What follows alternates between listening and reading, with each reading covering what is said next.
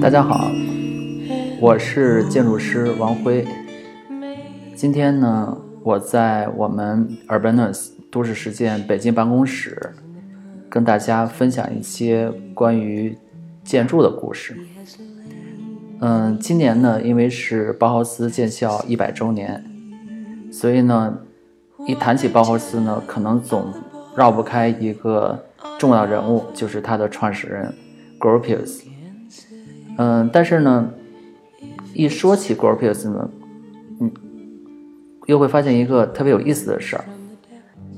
比如说，包豪斯这个词几乎等同于了 Gropius，可是事实上呢，包豪斯呢有十四年的历史，而 Gropius 只只是当了九年的校长。那么他的继任者 Mayer，还有 Mayer 的继任者 Miss，和他的风格完全不一样。所以把包豪斯等同于 Gropius，这肯定是不对的。嗯，那再比如说呢，我们说起包豪斯，总觉得好像是它是一个建筑学校，但其实呢，在 Gropius 单正的时候，包豪斯呢根本就没有开设过建筑课程。所以呢，在包豪斯百年纪念快结束的时候，我想借这个节目机会呢，说一些 Gropius 的罗生门。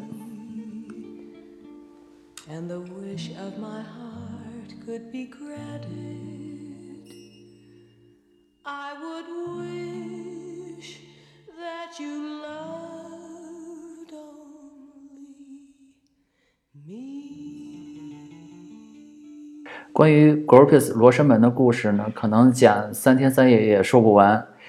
嗯，即使如此呢，我还是想呢，就是说三个问题吧。这样的话呢，能够对他，呃，一些形象啊，对他一些故事啊，能有一个简约的一个描绘，然后呢，澄清一些可能过去大伙的一些误解哈。但即使这样呢，我可能也得分两个节目来做。所以呢，今天呢，我先说上半部分，呃，讲两个问题。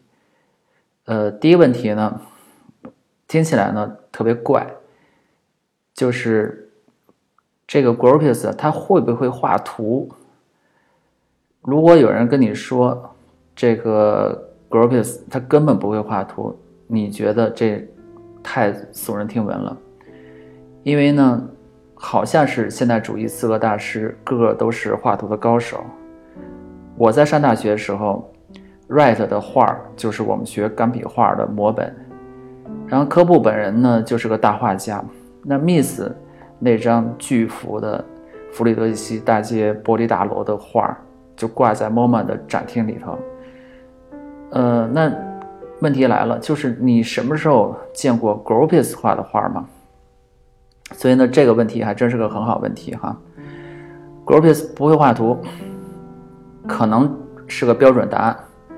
呃，一种说法呢，说是 Gropius 小时候他手啊就有颤抖的毛病，嗯，所以他进了那个贝伦斯事务所以后，还挺得老板喜欢的。他这老板呢，经常带他到家里。到家里呢 g r o v i s 他还是情商比较高，所以教贝伦斯女儿打网球。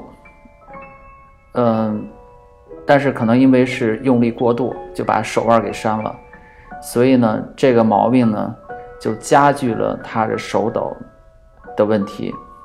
所以他在刚到贝伦斯事务所入职的时候呢，给他母亲的一封信里就说：“我拿起笔就手在抽筋儿。”然后呢，经常把铅笔头折断了，过五分钟就得歇一会儿。嗯，这种说法呢，到底靠不靠谱哈？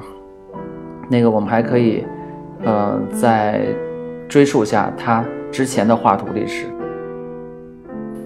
那么在西班牙旅行之前呢，难道他就不画图了吗？呃，那么我们再倒推回说啊，就是一九零三年，他呢就是到慕尼黑。这个建筑学校去学建筑，这是他最早的这个职业训练哈。可是呢，一九零三年的暑假他就征兵入伍了，所以 Gropius 最年轻的时候呢，他呃很多英雄事迹其实是在部队里发生的。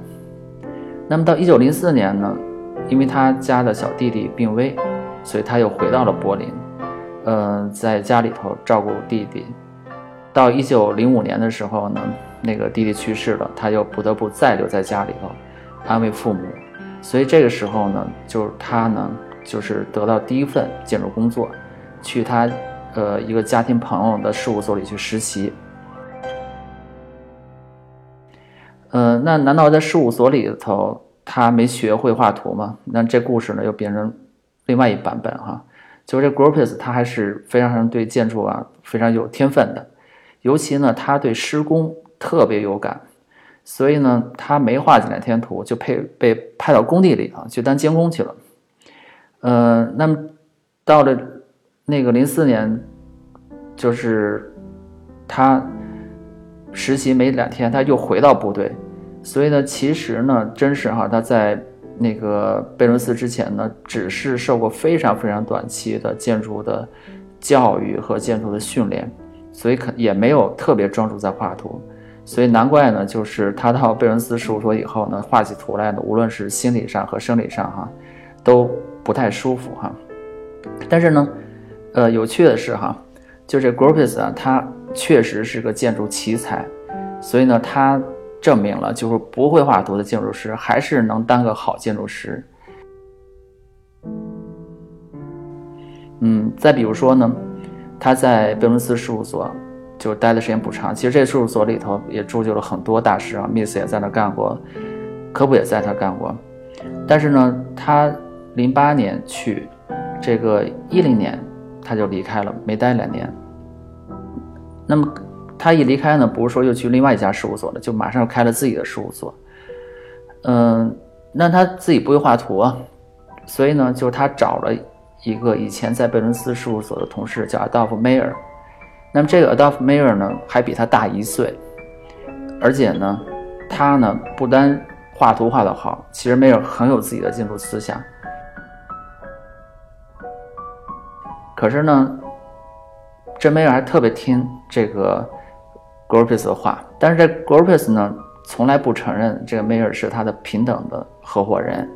他只是一个工资配的比较高的一个高级雇员，所以到包豪斯呃喂马的时候哈，他在那儿办学办了九年的时间里头，这 g o r p i s 呢，他呢主要精力就放在学校的生存上了，所以他一天到晚呢，他要去给跟那个那些政客们做斗争，嗯，他连自己在学校里开门建筑课的时间都没有，所以学生们呢，如果想学建筑的话。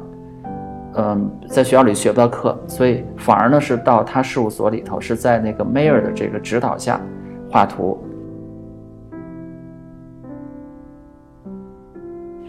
呃，但是呢，后来这个包斯从魏玛搬到德绍的时候呢，这 Mayor 呢就没跟他走，到了那个 City Council，就相当于咱们现在建委吧，就当个那个 Director，就当个建委主任去了。嗯，但是 Gropis 跟他感情还还可以，所以实际上是这 Gropis 推荐他去担任建委主任。但可惜呢，这个 Mayer 呢去世啊比较早，所以呢，他们在创作上哈到底是谁做的这件事儿也成了一个罗罗生门哈。但现在，呃，那段时间的主要工作还是应该是还是那 Water Gropius 的那个业绩哈。然后那梅尔走了，Gropius 怎么办呢？他就特别擅长提拔着年轻人，然后呢，他又提拔叫 Ernst 呃 Newford 这么一个人当那个助手，嗯，那么在一九二五年的时候呢，就是啊，就是因为 Groves 他们搬到德绍以后呢，他盖了那个最有名的包氏校舍，那么在纪念那个包氏校舍封顶的时候呢，这个 Ernst 呢，嘿，就在那个关键时刻，他提出辞职了。可是呢，这位这 Ernst 那个你要干嘛去了呢？其实呢，他也回到去了，而且他到魏玛去担的这个职，正好就是鲍斯离开以后重新改造的这个设计和艺术学院的的校长，就他就任这个职去了。而且这个 Ernst 呢还可能不太地道，因为他在那个帮 Gropius 管办公室的期间里头，偷偷的就把 Gropius 早年的所有的手稿啊、图纸啊都被销毁了。那这倒也好，就是我们更加不知道这 Gropius 到到底会画图不会画图了，因为我们现在只能看到他做成的这个这些作品了。嗯，但不管怎么说，就是 Groves 他作为一个建筑师哈，他这个这个活源不断，而且不断有创作。嗯，那么即使呢，在他这辈子可能更黑暗的时候，就是说，在纳粹的高压统治下，他实在待不下去了。在一九三四年呢，他跑到了伦敦。嗯，这时候呢，太艰难了。嗯，好在呢，因为他粉丝比较多。所以呢，一到伦敦就有一堆粉丝来接他，请他吃饭，而且这些粉丝们都是占据了这个建筑界的很高的位置。这样的话呢，他的那个崇高的声望呢，也获得了很多的项目哈。可是呢，这个时候呢，这个这个 Gropis 他运气又特别好，他又碰到另外一个人，叫那个 Maxwell Fry。这 Maxwell Fry 呢？呃，还特别谦虚。那个他呢，跟 Gropis 合作呢，就是非常互补。而且 Fry 自己说呢，他的设计是来自自己的手腕儿，不是说那个手段的手腕，就是来自自己的手。而 Gropis 的设计呢，则则是来自脑袋。所以他就特别认同那个 Gropis 作为这个设计的这个指导哈。嗯，那么这个合作呢？呃，也坚持了三年，一直到一九三七年，那个 Gropius 去美国，去哈佛去当那个金融系系主任。嗯，而且在这期间里头呢，还真在英国盖了不少房子。那么后来这个 Gropius 到哈佛 GSD 了，呃，那么他也得设计啊，呃，尤其是那个他后期，他实际上是。从 GSD 被退休了，所以他也很愤怒哈，所以他自己又还开办了一个更好的事务所，这我待会儿再说哈。那最开始的他的合作者是谁呢？那个是特有名的包赫斯过去的学生，是后来的 master，呃，那伟大的这个现代主义设计师这个 Marcel b r u 这个就布劳尔哈，他就是呃 Marcel b r u 设计最有名的就是巴黎，呃，联合国教科文组织的总部啊。那他在美国也留下了很多的作品，比如说在纽约的那个惠特尼美术馆。那么，这个 Brewer 呢，跟前几个人就不太一样了，因为他真是个设计师，他自己个性也强。然后呢，那个就是 Gropius 呢，个性也强。所以虽然说呢，应该说哈，这个论辈分，这个 Brewer 他是 Gropius 的门生，然后之后又被他提拔的这个老师哈，那个这里。这个还是有这种那个，呃，师生关系的。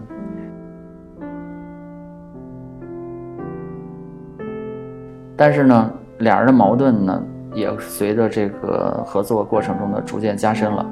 然后他们掰的时候是什么呢？是一次评图，然后可能 g r o p i s 口出不逊，就有点那个蔑视了这个 b r 让他实在受不了的。所以他也不是说，呃，他们俩一块儿干什么活儿。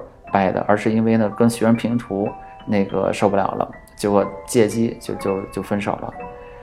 嗯，后来呢，那个 Gropius 呢他还得自己得做设计啊，他还得找，所以这时候呢，这个 Gropius 他呢那个学聪明了，不找一个人，找一班人，所以他在差不多都七十岁的时候，嗯，他把这种合作的模式呢推向。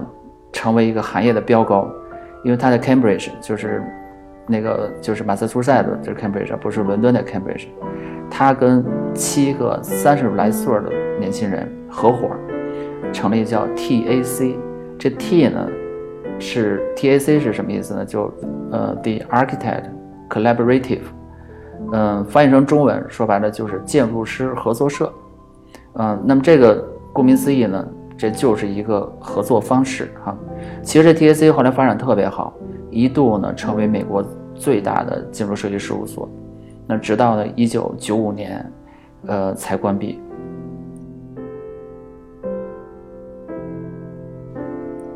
所以这些故事呢，说起来呢，就是说，建筑师不一定要手头功夫特别好，会画图，甚至不一定会画最基本的建筑图，但脑子得好使。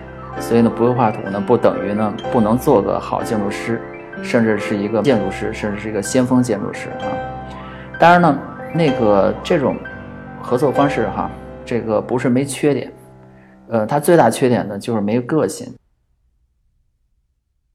Miss 是包豪斯的第三任校长，可是，在 Miss 说自己的时候呢，他不怎么像 Gropius 那样夸大 Gropius 那个在包豪斯的作用，所以反而呢，就把包豪斯这崇高地位呢，就彻底的让给了呃 Gropius。所以呢，这个呢，又引出我们另外一个话题，就是说呢，为什么 Gropius 是包豪斯的化身？呃，可能我们会从这个等式来解这个题啊，因为包豪斯等于现代建筑 A 啊，B，Gropius 等于现代建筑，所以，嗯，A 等于 B 就成了包豪斯等于 Gropius。